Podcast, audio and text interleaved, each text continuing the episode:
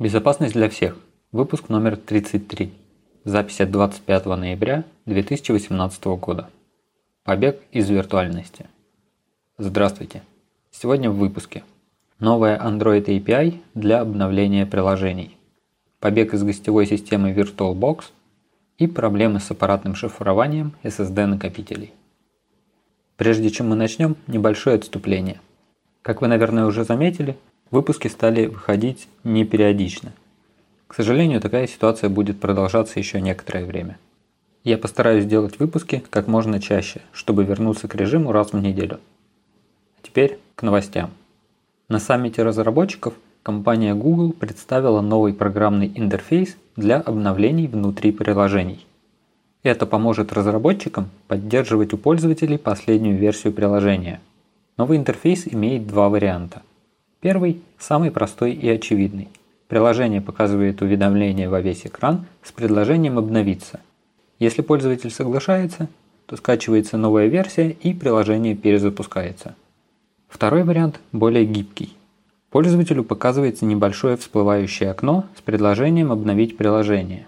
Если пользователь соглашается, приложение будет скачиваться в фоне. По завершении, в зависимости от выбора разработчика, новая версия запустится сразу либо при последующем запуске приложения. К другим новостям. Исследователь Сергей Зеленюк опубликовал информацию об уязвимости нулевого дня в VirtualBox. Он не стал передавать информацию производителю, а сразу опубликовал ее в качестве протеста против текущей ситуации с процессами раскрытия и исправления уязвимостей, а также излишней шумихи в некоторых случаях. Найденная проблема касается виртуального сетевого адаптера Intel – для достижения эффекта исследователю пришлось эксплуатировать сразу несколько уязвимостей, чтобы обойти рандомизацию адресного пространства и защиту от выполнения данных. Эксплуатация позволяет привилегированному пользователю гостевой системы выполнить код в контексте хостовой системы. Для этого сначала выгружается драйвер сетевого адаптера в гостевой системе, получается информация для обхода защитных механизмов, запускается выполнение кода и возвращается драйвер сетевого адаптера, чтобы гостевая система могла дальше использовать сеть. Для защиты от уязвимости, пока не выпущено официальное исправление, пользователям рекомендуется сменить тип сетевого адаптера.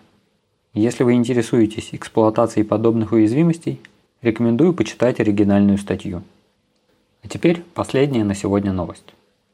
Исследователи Карло Мейер и Бернард Ван Гастел из голландского университета Redbound – Проанализировали прошивки нескольких моделей твердотельных накопителей SSD, поддерживающих аппаратное шифрование, и пришли к выводу, что злоумышленники могут расшифровать данные, не зная пароль. Для защиты данных компьютера на случай, если компьютер попадет в руки злоумышленников, нужно применять шифрование данных. Желательно шифровать данные на всем диске, а не отдельные файлы. Потому что, например, операционная система или программы могут делать временные копии редактируемых файлов. Полнодисковое шифрование для защиты от этой угрозы выглядит надежнее. Шифрование всего диска можно сделать двумя способами. Первый – полностью программное шифрование. В этом случае только первоначальный код инициализации будет работать с незашифрованными данными и практически сразу запросит пароль. После этого ключ шифрования будет находиться в памяти, и операционная система сможет расшифровывать получаемые с накопителя данные. Постоянное присутствие ключей шифрования в памяти – это проблема, ведь вредоносное ПО будет иметь возможность добраться до них. Другая проблема – трата ресурсов на шифрование, а значит и некоторое замедление системы в целом.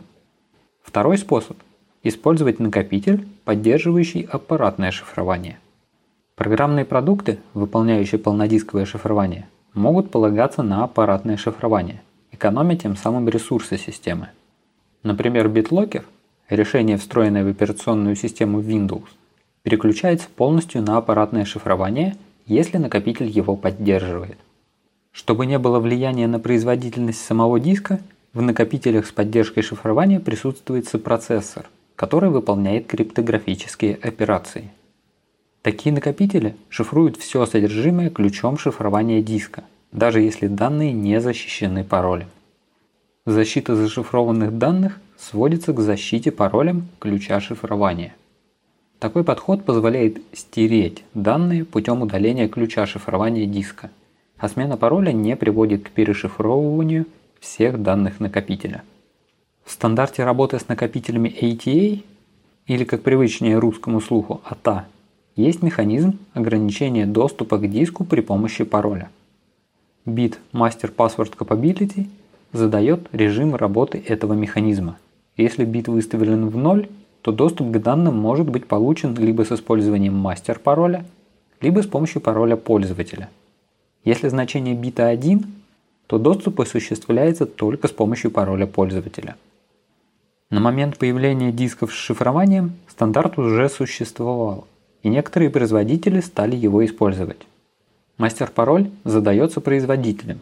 Когда пользователь задает свой пароль, он должен либо позаботиться о смене мастер-пароля, либо поменять значение Master Password Capability на единицу, чтобы к данным нельзя было получить доступ с помощью мастер-пароля. Более современным стандартом шифрования диска является стандарт OPAL, разработанный Trusted Computing Group. Этот стандарт позволяет задать несколько разных паролей. Согласно стандарту, накопитель может быть разбит на несколько регионов, каждый из которых защищен паролем. Один регион может быть защищен несколькими паролями, а один пароль может иметь доступ к нескольким регионам. Получается отношение многие ко многим. В некоторых случаях производители используют проприетарные протоколы. Некоторые могут предпочитать свои протоколы стандарту OPAL или же просто OPAL вышел позже, чем была разработана конкретная модель накопителя, и у производителя по сути не было выбора. После анализа прошивок накопителей и их схем исследователи нашли несколько проблем. На многих моделях дисков присутствует разъем JTAG, предназначенный для отладки. Через него есть возможность модифицировать выполняющийся код. Еще одной распространенной проблемой в некоторых дисках является отсутствие зависимости между паролем и ключом шифрования диска. Это приводит к тому, что путем модификации прошивок в некоторых случаях можно получить доступ к зашифрованным данным либо без использования пароля, либо с использованием любого пароля. В некоторых накопителях существуют режимы работы, в которых пока не было найдено уязвимостей. Это значит, что защищенность данных зависит от того, каким способом была произведена инициализация и настройка. Еще одна серьезная проблема – возможность модификации прошивки из-за отсутствия подписи. В этом случае вредоносное ПО может разместить себя в прошивке диска и тем самым переживать полную переустановку операционной системы – После проведенного исследования авторы пришли к выводу, что нужно полагаться только на открытые программные реализации, такие как VeraCrypt. Закрытые проприетарные механизмы сложно поддаются анализу и проверке защищенности, а наличие модулей аппаратного шифрования в современных процессорах делает программную реализацию не сильно медленной. На сегодня у меня все. До следующего выпуска.